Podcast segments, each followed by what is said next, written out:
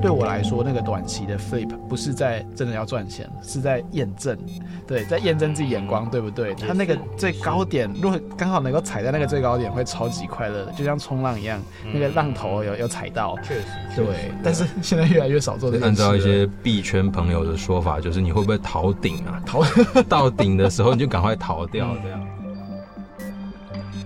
典藏 ARTouch Artbience 艺术环境音。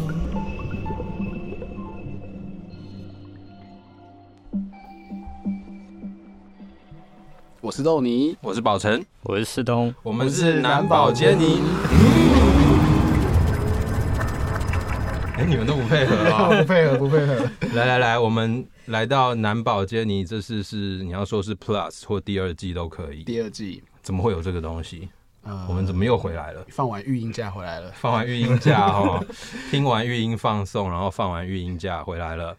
那我们这一次是第二季的第一集，转换阵地。转换阵地哦，我们从一个比较野生的、野生的、比较简陋的录音器材，来到一个专业的录音环境。志明，感谢志明，感谢志明。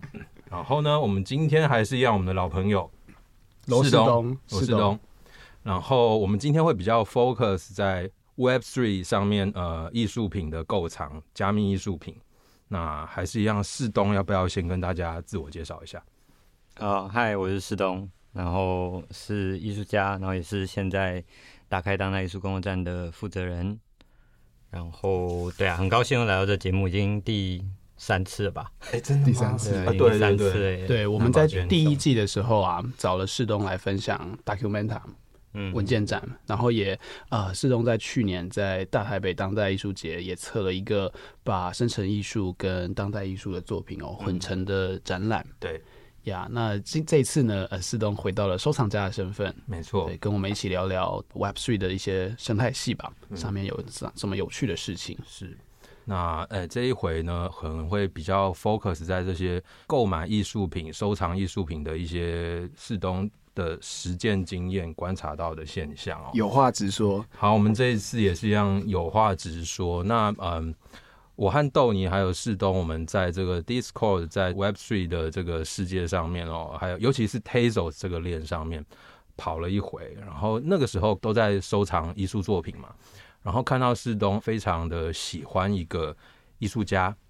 那当时这个艺术家应该还不是很红哦，不像他最近要在 Art Blocks 上了嘛，然后又大翻车了，大翻车了。然后呃，世东要不要跟我们讲一下这个艺术家是谁？当初他是怎么样会吸引到你的注意？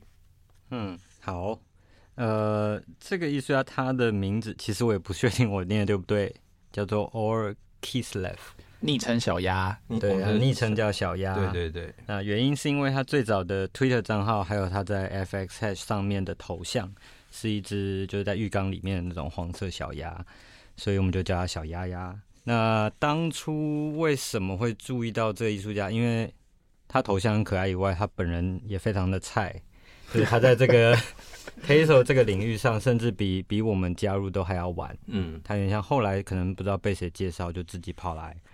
发了一件作品在 FXhash 上面，但那个时候 FXhash 已经有一个机制，就是艺术家要通过一个简单的认证，因为有太多的就是 copy mint 啊，或者是仿制啊、呃盗用作品这个现象，所以他当初这个平台就设定了这样的规矩。背景提要一下好了，嗯，FXhash 是一个生成艺术的 NFT 平台，平台，那它有一个特色哦，就是开放。开放的意思是所有的人。只要会 coding 哦，符合一定的格式，都可以在上面卖作品、发表作品。那当然，它是生成艺术平台哦，generative art。所以，那你要会写这种 creative coding 的人，哎，才可以在上面发表作品，而不是电绘啊、油画啊的人哦。对，然后在这边发表作品，基本上呃就没有什么审查制度啦。当然，也因为这样，像世东刚才讲的这位小鸭。这位艺术家哈，所以在在他发作品的那个时候，呃，有一些其他的艺术家可能就是还未经认证，所以都可以在这边发。那有时候会引起一些大家想说，哎，这个艺术家是从哪里来？他的作品有没有拷贝别人作品的这个疑虑、盗用的 copy mint 其实就是盗用的意思。对对对。然后这个豆泥刚才讲的 FX Hash 哦，这个世东现在也要谈的这个是在 Tezos 这个链上面哦的一个生成平台。嗯。然后当初他来发作品，就像刚刚有提到嘛，这个平台其实刚执行，就艺术家需要做一个简易认证这个机制。但当初这个小鸭，他因为本来就不在这个领域，突然进来，所以他其实不知道有这个规则，所以他一发作品，马上就被别人举报说这件作品有可能是仿制的啊，或者是盗用的作品。对，所以他就很被举报的时候，是不是上面都会插一个小旗？对对对，会被 flag，就是红色的警告这样子。嗯哼，那。他也是一头雾水啊！我记得最早泽宇第一次发作品的时候，也有遇到类似的状况。会不会有人觉得被插旗只是一种认证？认证对，反而是一种平台推荐。对啊，你要点进去才可以看到作品被插旗了。对，嗯、对啊，所以这艺术家当时就就很疑惑、啊。那因为我看他的作品，我觉得哎、欸、还蛮有趣的。结果我就跑去他的 Twitter 去看，也没什么追踪数。那通常这样艺术家真的是。呃，有问题的几率比较高，但我后来又翻一下他之前 po 自己的作品，觉得哎、欸，这个人应该是 OK 的。然后作品我又觉得有趣，哦、后来我就在他的感到困惑那篇留言下面跟他留言说：“哦，你需要做一些简易认证才能发这些作品。”哎，想确定一下，当时是二零二二年初吗？二还是二一年？哇，更早了。二一年底，哎，二一年底，FX 才刚开始，应该是年二一年底吧，他算蛮早的。哦，对，okay. 对啊，那也是因为这样才跟他算是结缘吧，算是小小的在他的起步的时候告诉他一些方法，这样子是保姆的概念。就没也没有啦，但就是一个，因为他刚进入这个领域，所以我们本来就在这个领域可以给他一些引导，这样子。OK，那所以后续也变成他持续一直在发作品，我也是蛮，就是每一件作品都会收一些，因为就真的很喜欢他的方向跟风格，还有再加上他的 coding 的技巧吧，是蛮特殊的。嗯嗯，他有点像所有的图面都是用。一笔一笔画出来的这样的机制，这可能比较难去意会啊，但大致的概念是这样。他的技法跟其他艺术家是蛮蛮不一样的。嗯，我我跟宝成跟世东其实都是 Volendale 的成员哦，刚刚忘记介绍。对，Volendale 呢是算台湾的一个呃有艺术工作者。也有路人，哎、欸，一般人，呃，也有写字的人的一个收藏团体吧，一个照这样子，分散式自治组织哦。嗯，那刚好我们三个其实，在小鸭很早期的时候都有在收他的作品。嗯不过一路持续下来，我一直持续跟小鸭互动的，其实就是世东。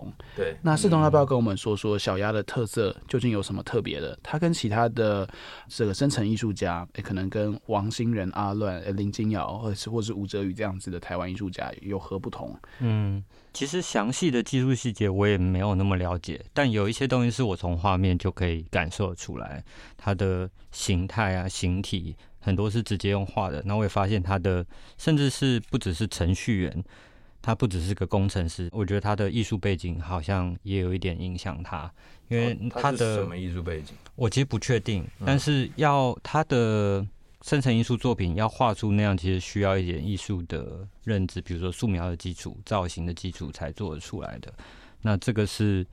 从我不用看扣可以看得出来的东西，这也是我觉得它吸引我或者是很特别的地方。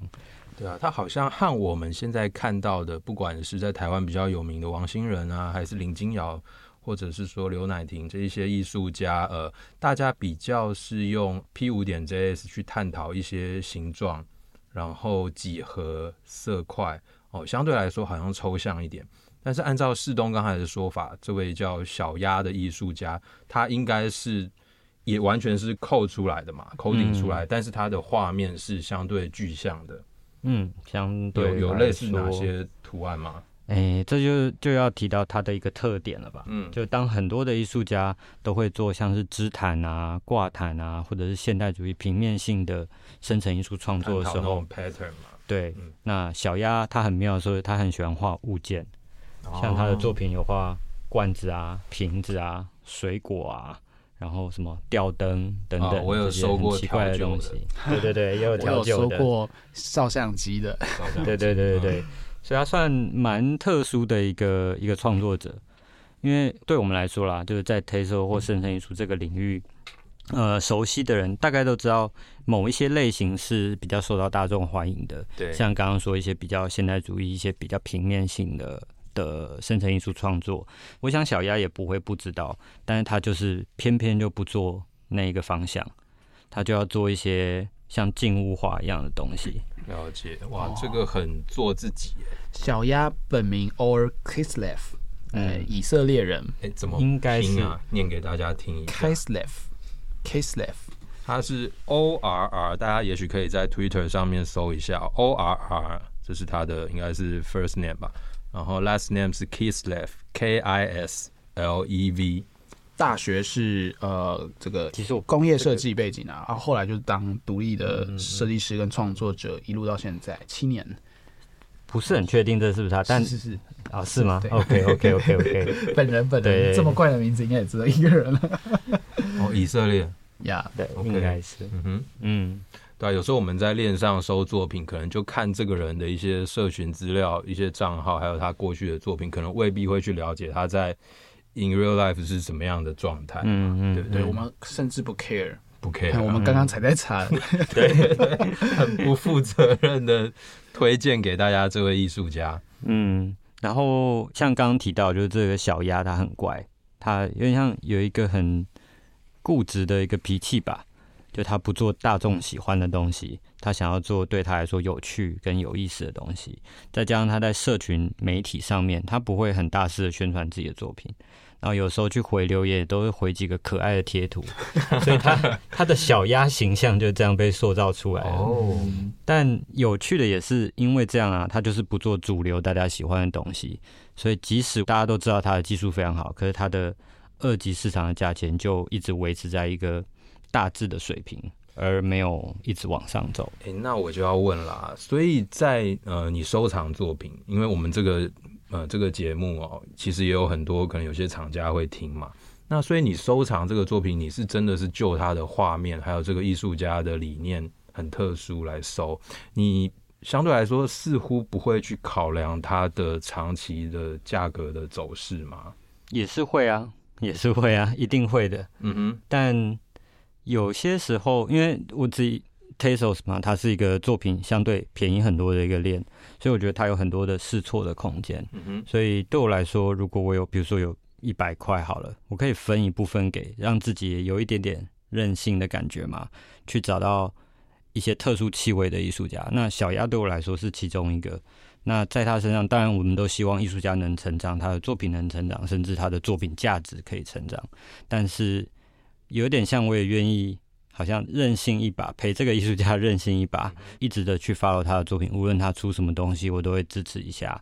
然后不只会买他的作品，然后也会分享跟推播他的作品等等。那他变成一个好像去维持这个长期的关系，比起那件作品。马上的价格是不是有上去？对我来说会更为重要。共同成长，共同成长。对，四东刚刚说的一百块，不是一百台币，也不是一百美金哦，是一百 Tezos。那换算成台币，现在应该是快要四千块左右嘛？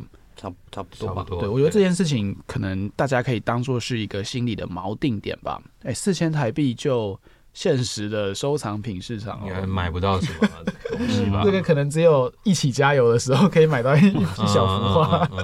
对，那呃，今天这一期的标题叫做《台湾 Tezos 链上的青玩雅集》啦。这个名字不是我设定的，也不是宝成设定的。啊，要这个我们要丢锅甩锅给总编了。对，育婴设定的啦。对，嗯、对，那呃，为什么要提到这件事呢？是因为。刚刚世东说四千块台币可以陪艺术家任性一把，这个任性一把真的很任性。对，应该没有什么地方有四千块的一个作品让你任性吧？哦，对啊，现实的话，呃，尤其是 Tezos 呃 FX Hash 好了，从二零二一年十一月开张到现在哦，也才十六个月。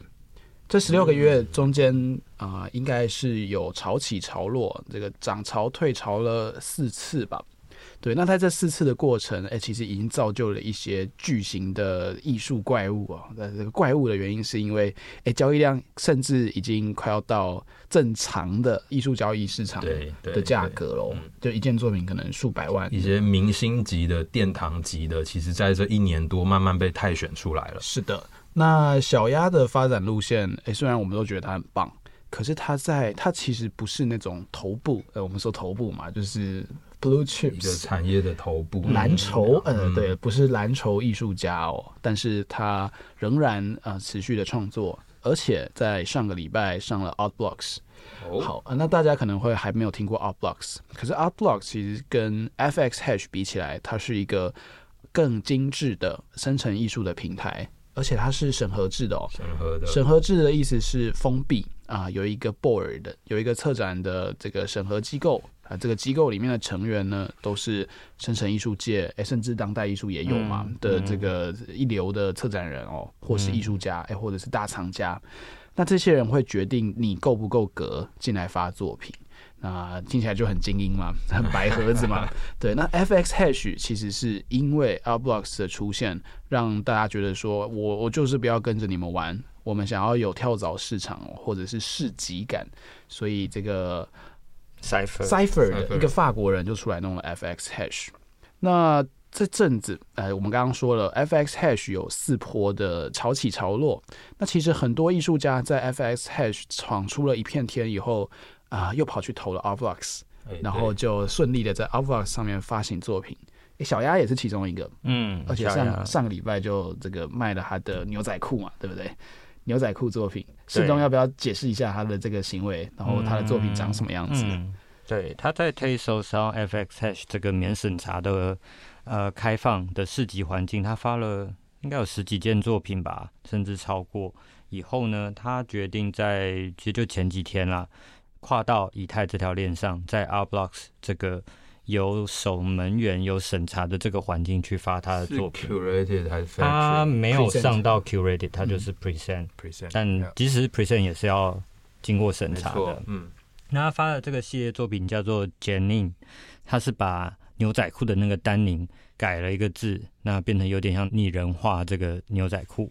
那他其实就是用编码去织出类似丹宁的材质，然后不管在颜色啊、材质上做变化。那另外，我那时候在看它的多样性的时候，会发现，哎，有一些多样性很无聊，它就整块布，它就是蓝色一块布，嗯嗯嗯，上面几乎没有什么纹理。我在想，这到底是怎么回事？哦、那后来我去看它的描述，才发现，它这件作品是有写入一个机制，是这个牛仔裤会随着时间慢慢的褪色跟脱落，也就是它上面那些织品的经纬的那些材质会慢慢的破损，或者是被磨损。有时间性的，有时间性的。跟我们有时候牛仔裤穿久了，或者说刻意去刷白，对，它会有刷色啊，哦、或者是褪色，冰到冷冻库里面。对，然后在它发几个月都不洗，对，类似这样。所以它除了你当下命到有一个这这个 Jenin 这件作品的形态样貌以外。它会随时间会慢慢的改变，会慢慢的破损。那我去它发售前有一个 Twitter Space 的一个访谈空间，大概十分钟的访谈空间，他在介绍这些作品，我才晓得他设定这个破损啊，或者是随时间改变的时间有多长。他说是十年哦，就是裤子差不多十年，对对，只要腰围还没有了，对，所以他设定是它整个改变的周期会是十年。那你会慢慢看到这个图样慢慢的变化，哇，很棒哎！所以其实对我来说，他的这件作品，他好像既想要去符合哦大家喜欢那种很平面啊织品的这类作品，但他还是想要在这里面保有一些他自己的个性，或者可以玩味的地方，甚至让人家不会是。马上就想要炒作的东西，他想要用时间去酝酿这件作品。哇，很棒！其实如果是像世东刚才讲的比较主流的平面的，他可能就只诉诸那个材质而已，好比说丹宁。但问题是他这边加了牛仔裤，那牛仔裤就是一个具体的可穿的，我们大家都知道的一个物件哦，就不只是材料而已嘛。嗯，所以所以感觉就是，我也觉得就是说他。呃，试着去符合更主流的价值，但是又继续保有自我嘛？对，嗯，我们大概在去年以前吧，现在大家都在讲 AI 哦，在去年以前大家都讲 Metaverse 元宇宙。嗯、那元宇宙，大家对于这种虚拟人格，或者是我们在虚拟世界有一个身份的这个想象，其实我猜大部分的人都认为那个人是不会衰变的。嗯，那个身份是可能某种永永恒的、永恒无瑕，甚至没有青春痘 的一个虚拟形象，一个 Avatar。对，这个 Avatar。它可能是一个虚拟的数位资产，或是一个数位身份，它就是代表你在这个看似永恒的世界里面走动。哎，可是现在越来越多人开始去思考，这个如何让时间在元宇宙里面出现呈现出来。对，那在这种阶段呢、啊，其实有一个事情就很重要了，就是区块链。嗯，因为区块链是唯一一个把时间放进加密解密的世界里面的一个呃一个戳记，或者是一个物理的公理。嗯、对，只有区块一直堆叠的过程，我们才可以去玩弄时间，哎，或者是让自己的资产变得可以被证明哦，被写到账本里面。所以，我认为小鸭的这个设计，这个心思吧，对，他的小心思哦，跟元宇宙的发展其实是可以互相呼应。嗯呀，因为但还好，现在大家都不讨论元宇宙了。哎，终于有机会开始来认真的讨论元宇宙到底是什么。对，嗯，哎，然后我们刚才说到现在，其实也并没有说到 NFT 三个字，对不对？等一下哦，那说回来，刚才有说小鸭一开始世东还有我们认识这个这个艺术家的时候是在 FX 是 Tezos 链上面，但是刚才提到他去 Art Blocks 上面，这是在以太上面，那。世东怎么看这两种链之间的关系呢？因为刚才这样听下来，好像就是说，Tazos 链上的 FX Hash 可能是一个玄关，可能是一个实验场，然后有一点点好像，哎，你够格了，你被大家注意到了，那那你再去以太，再去 Art Blocks 上面发，哎。在区块链上面，不是好像都是呃很平等自由的，这可是刚才听起来好像有一个 hierarchy 在。哇，这好凶哦！嗯、这是不是就跟那个打开当代的替代空间没有人要鸟你们 是一样的感觉？打开当代跟当代哇不一样。我想，哎，世东有没有对于这个现象？哦、因为据我所知，不只是小鸭这样嘛，嗯，很多艺术家其实也是有一点循着这样的流程在走。Abstractman 是不是也是啊？他还没快上了，另外未来会吧？嗯，对，我还记得，当我就是最初加入 Tesos，还有初期 Volume DAO 在做一些活动的时候，其实我们都会希望能多推广 Tesos。那再加上那时候 Tesos 是相对以太是环保的嘛，是，所以呃那时候我们会希望吸引更多人来参与 Tezos，而且是跟以太是有点对应或者说对立。就是互相在较劲吧，某种程度，像 Tezos 一开始出来，我记得也是打着 Clean NFT、Clean NFT，然后还有 Clean 的链，然后有点像以太杀手，这是最早，现在当然不是嘛。但我觉得慢慢随着不管是以太的，呃，那叫什么更新吗？然后他们现在已经没有对他们的 Merge，、嗯、现在已经没有那么的相对没那么耗能，它从 POS 转到 POW，呃，POW 转到 POS，那。现在也看到越来越多艺术家，甚至是一般人会更愿意去尝试以太。嗯、那再加上这几去年的熊市，让整个币价下跌了不少。Yeah. 所以不管是 gas fee 啊、手续费啊，在上面你你行动的这种花费 gas fee，其实相对的消耗都不会那么多。所以其实不管是艺术家、厂家，各种各样人也都更愿意在不同的链上去尝试，而。在这个不同链还是有原本建立起来，有点像上面的文明，它还是不太一样。那简单的比喻啊，Tesos 可能相对是比较郊区，或者是乡下，或者甚至是南方南极。哦，那以太其实就很明显是一个很大的城市，不管是金融、艺术，还有各方各面，嗯、它的开发发展都是更为更为惊人的。哇，我觉得 Tezos 真的蛮南方的吧？我记得之前跟几个东南亚艺术家聊到，跟印尼的朋友聊到吧，他们也说哦，我们很多都是比较认识 Tesos，因为在网络上聊。对对对，有聊到这件事情。他说哦，Tezos 才是艺术家应该用的链啊。哇，那你们去以太上面发作品是什么意思呢？对，去伦敦。对啊，其实有点像艺术家现在慢慢有掌握一个模式，说先在有点像地方或者说在地 Tezos 这个社群经营慢慢发展出自己的名气以后，再去有点像进城去发展，进城去卖作品这样的一个，对对对，这这样的一个概念。嗯，不过是不是还是有很多艺术家是完全不甩以太坊的？他们就是拒绝用以太，然后。只坚持在 Tezos 上，现在这样子的人还多吗？好像越来越少。我觉得好像越来越少。包括连 Memo 是不是还在？不去以太？Memo 好像没有哈。呃，简单说明一下，Memo Action 就是当初啊，在二零二一年呃八月的时候发起了一个很巨大的讨论，呃，给艺术家的哦。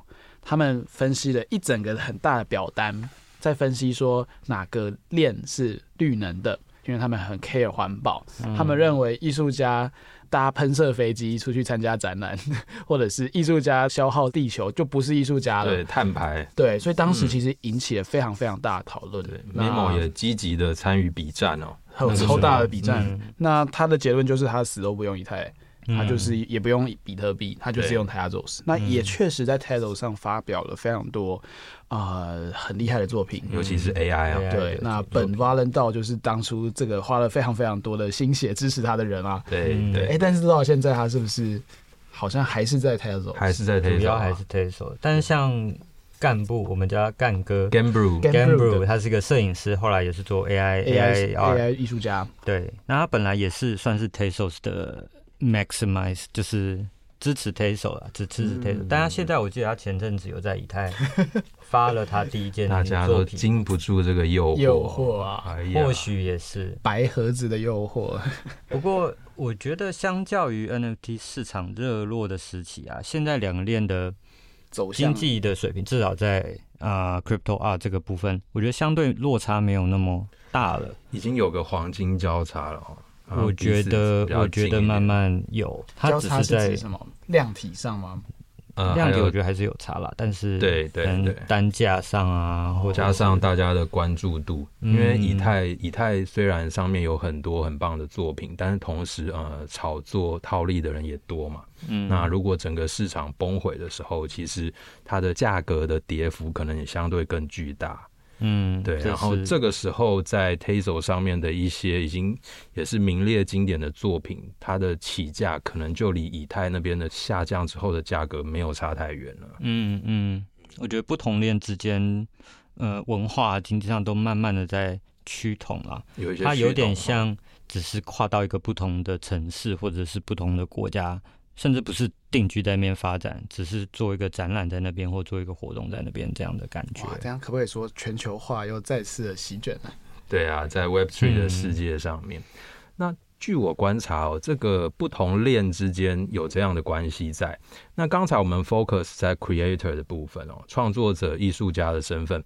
可是啊，我们三位应该也都有观察到哦，即便在藏家在买卖作品的时候。二级市场的这一这一块哦，也同样的，这个以太和 Tazos 之间也有某种关系啊。就好像呃，我们有时候某一些以太上面的藏家知道说，哎，哦，原来他们收的这一个艺术家他的作品啊，之前在 Tazos 有发，那他们很喜欢这一个目前在以太上面看到这个艺术家，然后这个艺术家的作品也在飙涨。那这个时候，以太上面的厂家就可能跑来 Tezos 上面去收二级作品了。最近最红的是那个 Medici 啊，哪一个？啊？就是那梅，我们说链上的梅蒂奇家族。哦，Cosmo Medici，呀呀呀，嗯，狗哥，狗哥，狗狗哥也是，对，嗯，那我们这个有些在 Tezos 链上面哦，Tezos 链上面也有一些厂家是在想办法套利赚钱的嘛。有时候一觉醒来就发现自己挂单。代售的这一些 NFT 啊，被大量扫过去，喜迎、恭迎梅蒂奇家族，对，然后对，然后就会有一些嗯相继而来的以太上面的 Big Whale，然后这些巨鲸就来了。所以我有一个朋友把这个现象啊称作以太书写论啊，就是以太。的资金来灌向 Tezos，让 Tezos 的藏家觉得自己在这边，哎、欸，也可以慢慢的成长，钱包有所扩张，这样子。以太奇袭，你是要打输吗？还是自动觉得呢？你自己有没有被这个呃以太的藏家讲灵性有点难听，但是至少是间接透过作品资助过？嗯，也也算有啦。就是初期有一些以太厂家跑来 Tezos 或 FX Hash 的时候，嗯、那时候是有有被被收一些作品吧。但现在回头看都是卖飞啊。但我觉得这个这个现象还蛮有趣，我也还在观察吧。就是究竟以太的人愿不愿意跨到另一个链？就撇除艺术家不谈了，就是作为藏家还有社群这一块，究竟愿不愿意跨链去行动这件事情，我觉得蛮有趣的。比如说，以太藏家愿不愿意到一个更独立的艺术环境去买这些可能价值还不高，但未来有成长空间的作品，有点像去货源去挑货这样的感觉，嗯嗯嗯，而不是在别人。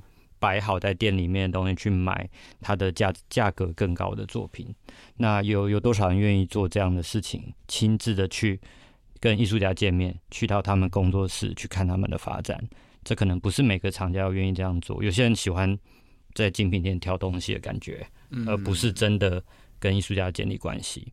所以我也在观察哦，有哪些厂家是愿意来到 t a s o 这条链，那他们看到跟想要。想要在这个链上做的是什么？这是我觉得有趣。那另一个可能跟艺术收藏无关，是像我们最近在钻研很多跟道相关的东西。我们也发觉，在 Tezos，即使我们很热爱 Tezos 这条链，但 Tezos 这条链上，它的关于公共性的一些去中心化工具，其实相对就很少。我们变反而是在以太链有很多很简便易用的工具，甚至是免费跟。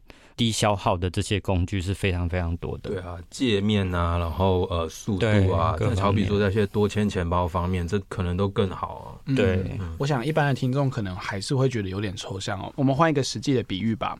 呃，类似的东西就是，哎，你在台北发现有一间小店，你也进去买一个东西，但一样的东西在淘宝，哎，其实也买得到。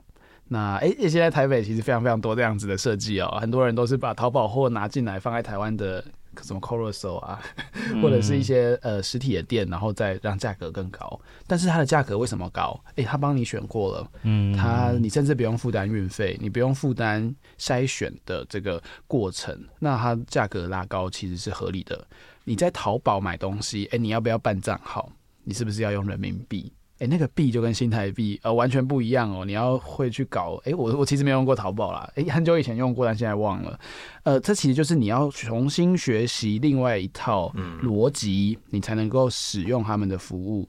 那以太坊跟 Tezos 链其实是一样的概念哦，他们用的加密货币是不一样的，他们支援的钱包也是不一样的，甚至他们支援的智能合约的语法，哎，也完全不一样。上面的生态系当然也不一样，哎，在淘宝跟别人讨价还价，跟在台北的精品店跟别人讨价还价，这是两完全两码子事。嗯、所以，哎，你是那个台北的小资族哦，你跑去买淘宝，哎，其实你是要重新学会另外一套的。嗯、但是，哎，可能的好处是，你可以在跳蚤市场里面享受挑选的乐趣。而且说不定你挑到的就是百倍奉还啊，嗯、那这个世东可能是里面的佼佼者这样子。对啊，这这是一个方向，就是同样的商品啊，可能在呃不同的呈现方式啊，不同的市场上，呃不同的环境下，它会有不同的价格。那另外一个，我觉得 Tezos 的特点是，很多艺术家都是从 Tezos 在慢慢发展起来，所以。你会看到的是过程。我记得之前读一个不知道是藏家访谈还是什么，他有一句话说，我觉得蛮有趣。他说：“好的艺术并不便宜，就是你已经知道那是好艺术，它绝对不会便宜。所以坏的艺术很便宜。”不，他意思是说，更重要的是你如何去找到那些正在发展中，然后具有潜力的这些作品，而且以合理的价格去收到他们。哇，这个是比较困难的。这会不会是一种非常单线式的进步主义思维啊？把艺术置于一个进步主义的状态下，这会不会有点危险呢？但我觉得，创作艺术家的创作的发展，或者是他的脉络，本来就是循序渐渐进，然后会不断演变下去的。他可能未必是线性的，他自己的发展。但你如何跟随这个艺术家他的成长？我觉得这这当然是有时间的累积的过程。那。在 TESOL 上，我觉得更早能接触到这些艺术家，去了解他发展的这个轨迹，我觉得是，嗯，也是一个很好、更容易跟更亲切去建立关系、去入手他们作品的一种方法。对啊，那我我想要往下延伸哦。哎，这个小鸭，我们刚刚都说小鸭上了 Art Blocks，嗯，哎，结果好的东西好像没有卖完。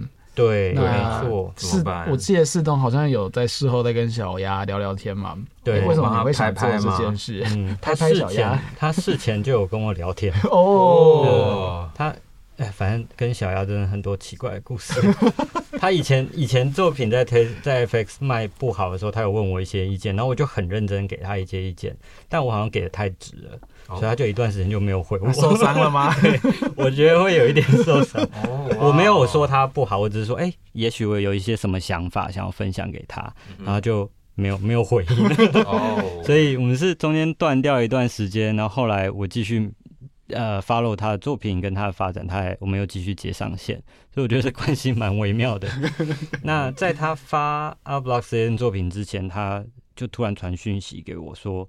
哦，他说我需要你的帮助，我需要你的一些帮忙，你可以给我作品一些意见吗？我说他的伤口结疤了。对对对对对，他说因为他真的很紧张，他第一次在以太发在 Art Blocks，他希望他能卖好，因为他花很多时间。为什么我觉得有一种那种已经。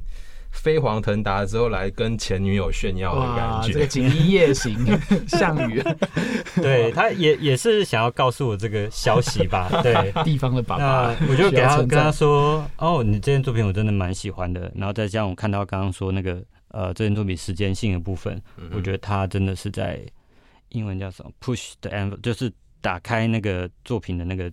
疆界吧，哦、就不是只是这张图，是。还有时间演进，所以我跟他说，哦，我觉得很有趣，但现在市场其实并不好，然后它版次设定很大，我我真的不确定三百版哎，哦，阿放现在还有三百，如果不是 curated 三百版，其实很大，是。哇，你其实是很这个冷静的帮他做一下分析耶，哎，金瑶当时是几版啊？一一百多版而已嘛，对啊，一百多，啊，这个很多。然后我就跟他说，但会怎么样，我我还是不知道啊，没有人知道市场会怎么样。那谈谈价格吧，它是荷兰拍，特拍，应该从五五以太到零点最低零点一二以太。五以太是现在台币是多少啊？乘以六万六千吧，六千美吧，六千有六千美哦，嗯，所以是十八万。差不多吧，那台币十八万嘛，那最低是零点一二，零点一二，这样是两百美吧，六千块，差差不多吧。结果到了六千块台币还是没有卖完，对他没有卖，他三百版只卖九十几版吧。对啊，哇，那呃，所以显然这个呃熊市哦，其实对于呃艺术家来说，其实发作品可能不是一个好的时机。那世东作为一个长期的观察者，然后藏家，其实也都很乐于和他一起共同成长的艺术家去分享嘛。但是啊，这个市场上恐怕世东这样的人可能是少数啊，大部分的人可能尤其就是要套利要赚钱嘛。我买作品回来，我就是要卖掉的，只是看什么时候卖，看什么时候卖了。嗯，对。那你怎么看这种就是？套利抛售的现象，因为呃，据我所知啊，在传统的收藏界跟 gallery 体系比较近的这一些藏家，其实也有这种呃，我买到一个作品之后久了，那因为某一些因素哦，我把它卖掉，这个卖可能不是高价卖哦，可能是。当初购入的价格来卖，甚至是很难看的打脸艺术家的那种，我低于成本价、低于一手价格来卖，这件事情在 Tezos 或者说区块链上面，是不是一个很常见的现象吗？还是它通常会在什么情况下发生？那因为在一些假设这个作品的藏家都是由这种短期套利者构成的哦，像刚才小鸭的这一个作品好了。假设他没有卖完，那已经参与、已经买了这些作品的藏家，他会不会觉得哇，没有卖完，我这个作品接下来麻烦了？他的二级市场可能可能高升不上去，所以我可能就干脆抛售。有没有 undercutter 的出现？有啊，有啊，对对对，啊。看看那个世东以往在这个呃小鸭他在 FX 上面，还是这一次在 Upblock 上面，有没有一些这些现象？那你怎么看待这些？行为，然后小鸭有没有崩溃？对，因为这对艺术家来说应该是惨的，看他们检验他们心理素质的时刻哦。我觉得对任何艺术家真的是很检验素质的部分。嗯嗯。因为平常比如说以芃恩道来讲，大部分是听买家嘛，对，买家或者投资人或者是 flipper，但我们都觉得啊。买卖很难，很难看中一件作品它会不会涨。对啊，我们都觉得压力很大。但后来认识了林哥、阿乱，或甚至慢慢接触到更多艺术家。金瑶，对啊，金瑶、嗯。然后我们发现啊，艺术家压力才真的是很大。对，而且是卖不好有卖不好的压力，卖好也是一样，也是一种压力。你卖好，价钱掉下来又是另一种压力。哇！前阵子林哥传了一个 Peter Pasama。呃，他在一个 Discord 聊天的截图给我看，他在讲，因为他在 Art Blocks 那件 Sculptor 那件作品，我记得当初无以太解标，那件很美耶，对，然后那时候几版，快一千版吧，八九百版，那时候是盛世啊。嗯、对，那时候市场正热，他是最后一个，对，末班车。无以太卖卖完那么多件，但现在只剩，曾经有一段时间是不到掉到不到一以太，就是打了两折以下，就是整个大爆炸，跳楼去捡才对。然后 Peter Pasama 他在一个可能 Art Blocks 的 Discord 里面去搜寻自己名字，他看到一堆人在骂他，他说那些人用一个字叫做这个艺术家拿了那么多钱就 walk away。哦，就是你就拿了钱就走了，还有什么都不做。帕萨玛明明就发了很多新作品，对啊，发很多作品啊，然后也蛮积极的，而且在 Tezos，然后他还有自己一个 Generative Artist 的社群，是邀很多艺术家一起参与进去，在里面分享作品跟讨论。其实他有做蛮多事，对，他不是公开的啦，但是 Collectors 看不到，对，Collect 看不到。然后再来是那些社群里的人用呃 Tyler Hobbs。来来讲，他说 Tyler Hobbs 那个粉灯上卖的多好，然后他做很多很酷的事情，什么在墙上画壁画、画画粉灯沙，然后到处出席活动啊，去炒热他的作品啊。那帕萨玛什么都不做，就拿了钱就走，这是张飞打岳飞耶，没有后续的这个那个宣传啊。对，因为呃，在 Web3 上面，呃，艺术家去宣传自己的作品，同时也会带动藏家的二级市场嘛。嗯，然后是不是这些厂家就觉得他没有这方面的作为，就拿了钱？Walk away 其实就是自己躲起来这样。对，但其实在我看到的时候，我真的是蛮蛮难过的。就我可以感受到一个艺术家，当你看到别人这样讲作品，因为天哪，你 Blocks 作品是合拍，就是他就是在找你艺术家一个合适的 price point 嘛。对对对，会一直降价，对，会一直降价，看你什么时候要买。对，那市场会不会过热？那之后价格会不会继续上去？那那个是市场共同营造出来，那不是艺术家一个人的、嗯、自由市场机制。对啊，艺术家做的就是那件作品而已嘛。嗯、那后续当然希望艺术家可以推广，可是能做的真的很有限。我我其实顺道也好奇哦，假设今天不是 Web Three，我们就是现在传统的呃艺廊，然后大家收藏作品，我买了这个东西，我还会期待艺术家做什么吗？好像会不会是在 Web Three 上面这种社群感，以及呃艺术家可能也需要带头去谈自己的作品，然后连带着可以相对保障这些藏家的二级市场。嗯，这样子，因为因为在 Web3 上面，呃，艺术家和藏家相对融成一个有机的一个整体嘛。但是在传统的艺术的购藏界，似乎不太是这样。我买了作品，我就放在家里，我没有要期待你。艺术家接下来做什么吧？哎、欸，那我想换个问题问：是除了艺术家以外，艺廊他们要主动做什么？嗯、呃，对于经营一个他们签约的艺术家来说，这我们在啊。其实我也不知道。命运，今天不是长假、啊。这个问题可能就呃留给听我们这个广播的一些朋友来想一想。新完雅集的朋友，哎、欸，你要直接点名吗？不要这样子。对啊，我们这边可能因为。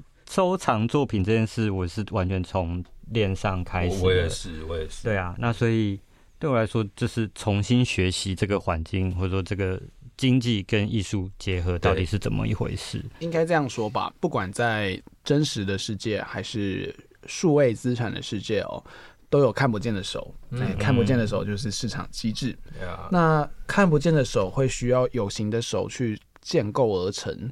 那当然，所谓的造势 （market maker），所谓的呃套利，哎或者是这个艺术家生产，或者是消费中间的中介者，其实是一个非常混乱、混沌的世界。不管在真实的世界还是虚拟的世界都一样。只是在链上的世界哦，它因为太新了，所以很多角色是没有那么的明确，也没有那么专业精致的分工化。但是在这种状态下，价格的浮动是更剧烈的。诶，不像是我们以前一般的艺术家，他的行情就是一号多少钱，慢慢的往上跑。那他可能会做更大号的作品，可能会呃用更。不是有人说会用更更贵的颜料嘛，或者是更更明确的颜色去做一个经营嘛？但这些很有可能都不是艺术家自己想做的，而是看不见的手去驱动。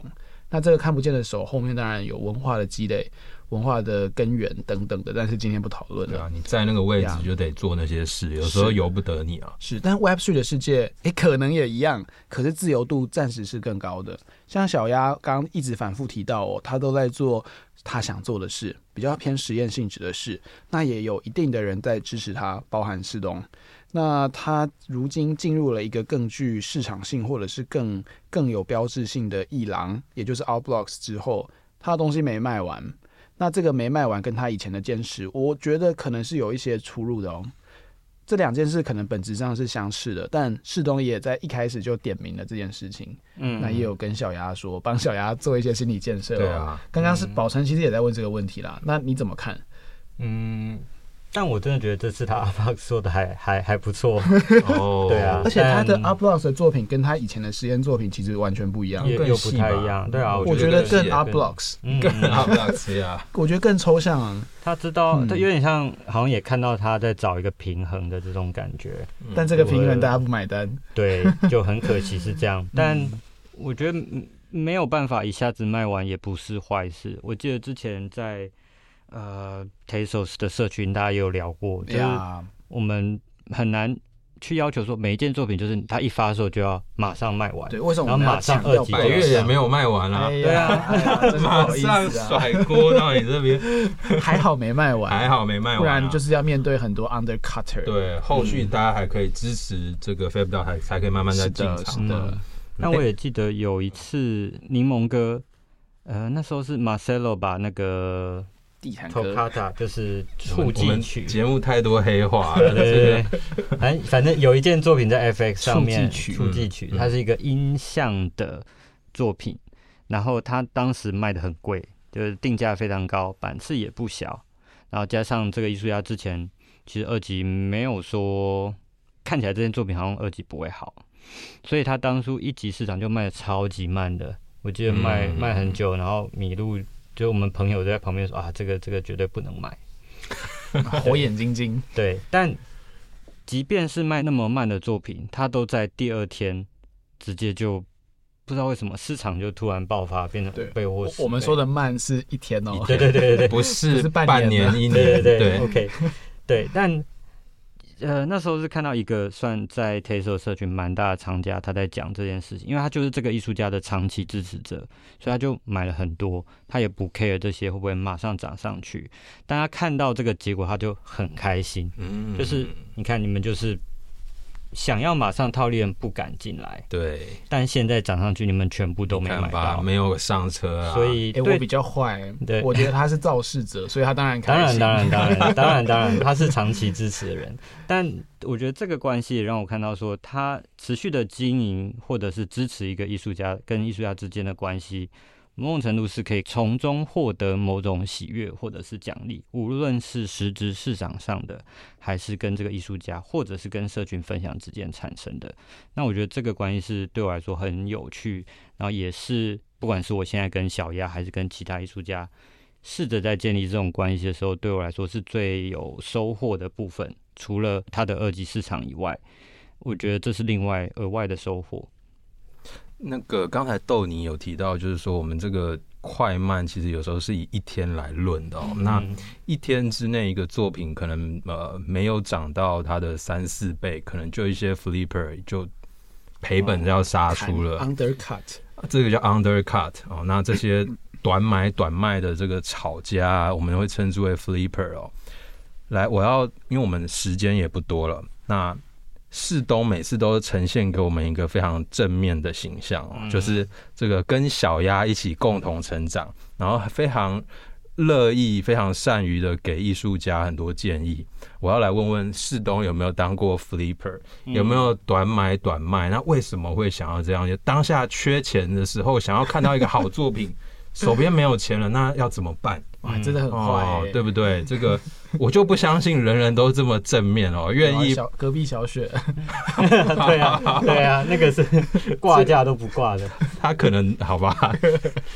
好，是东，是东，是东，我好像还真的除了早期当然有啦，但是现在真的是不会，因为有钱了。哎呀，也没有哎，现在就是常常就想要买新作品就没没有钱，钱包里面空空，那看着也很开心，没有拥有没关系。但我好像对我现在没有短买短卖这种状况。哎，等一下，我们都漏掉世东一个第一桶金的来源。你当初是挂哪一个作品，然后被扫走？这个可不可以给我们这个节目的观众哦一点有有现实考量，但是又不放弃艺术的这一群听众或厂家一点鼓励或希望？讲讲看你那个那个情况。嗯，应该就是主要是 FX Hash 一开始他的创办人铸造的一批免费让人家试玩的。叫做 RGB，当时还是测试，对，当时还是测试。本来说这个平台正式上线会把这一批作品删掉，但后来没有删，那也因此就变成这个平台的一个传奇 icon 吧。对，就是既是创办人的作品这样子。所以当初意外的从那边，对，算是获得。一个特资源，一个蓝宝坚尼，这一个作品 没有啊，没有，应该没有。当初应该就是免费铸造的，对不对？其实大家买这个东西只是当做领领取一个东西，好玩，大家一起做封测。对对对，嗯。但也因为那样的经历，虽然它让我有一开始起步的一些资金去投入新的艺术家，但现在回过头去看，全部都是卖飞。对对，是你是卖你零元买进这一个。创战之作嘛，嗯，那是那一次你所谓的卖飞是多少钱卖掉？我先说，我是三百块，啊，我大概两百多就卖。我中间什么二十、四、五十、六十、一百、三百、五百都有。现在多少啊？最高是多少钱卖掉？RGB 哦，零元买一千多吧？现在多少啊？现在两千多了。哦，现在才两千哦。它不是有到三千？哎没有没有，曾经最高应该有五千吧？有一张对对五千，而且当时一百块，所以一张五十万。对，大家可以想想看，你是零元获得购入这一个作品的，嗯、然后是将近五十万可以卖掉。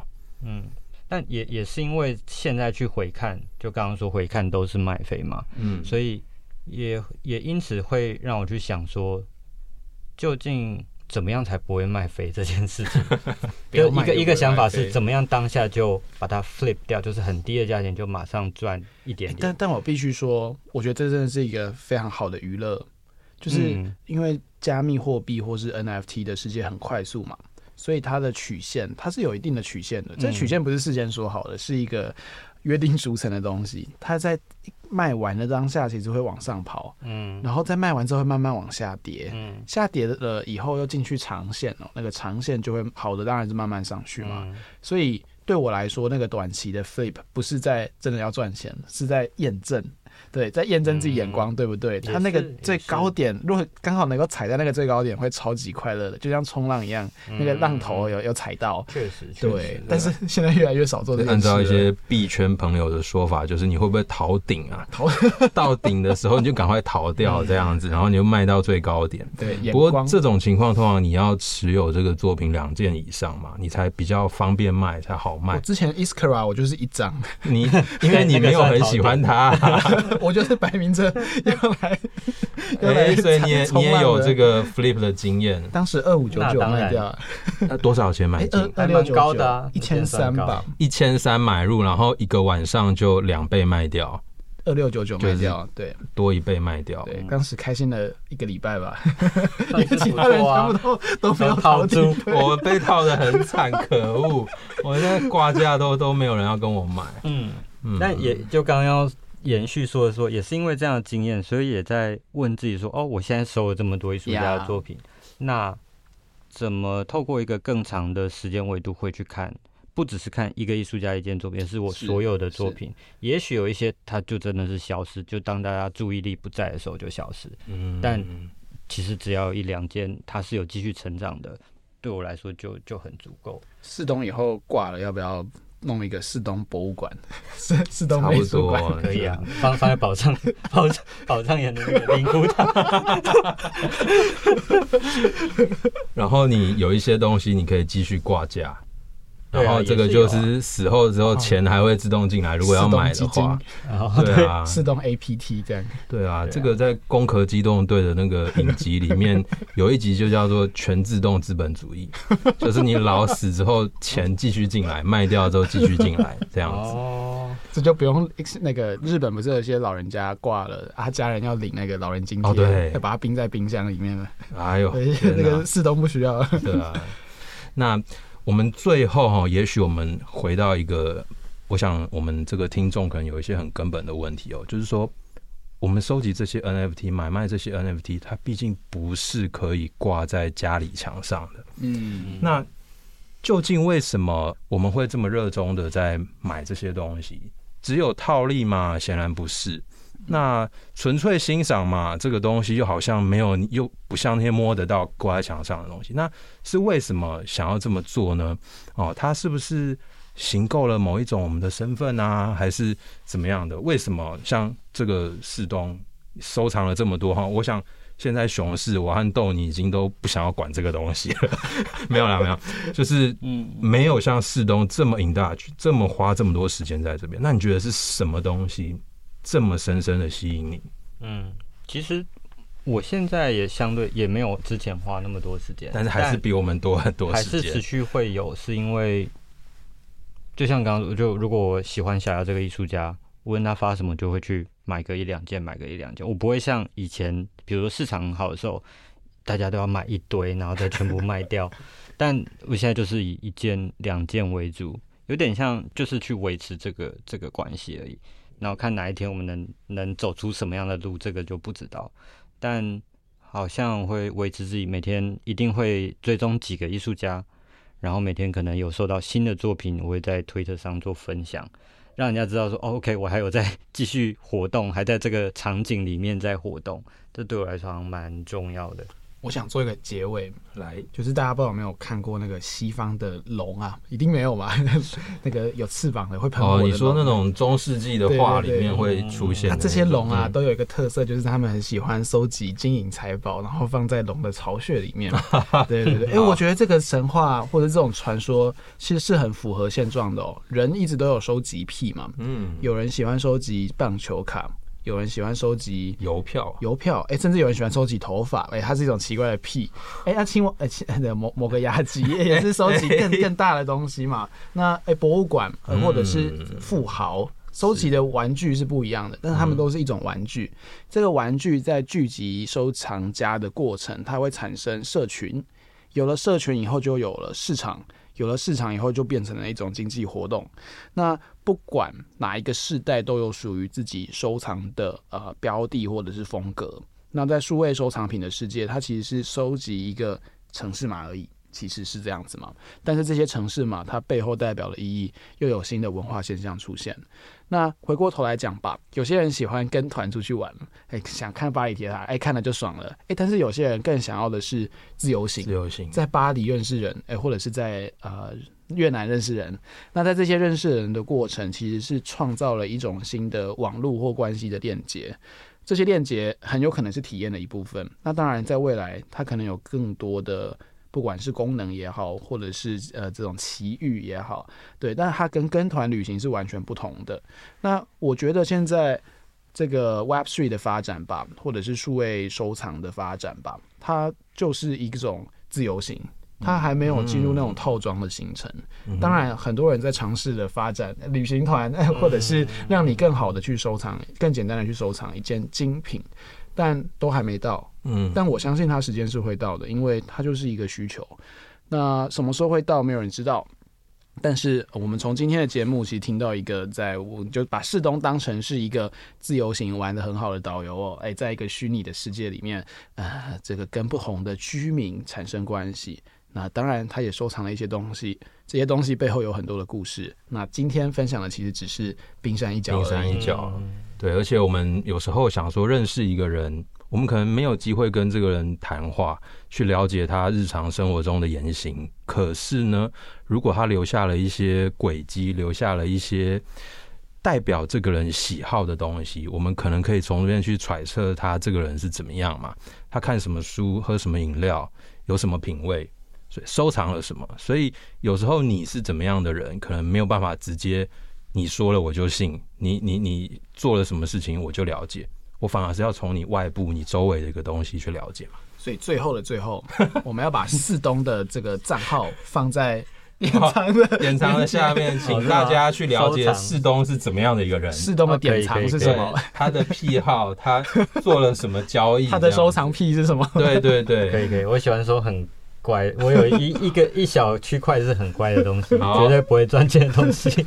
那太好了，我们今天哦，南宝坚尼的第二季第一集就到这边啦。那我们来台呼一下，台呼一下，嗯、来，我是豆泥，我是宝成，我是石东，我们是南宝坚尼。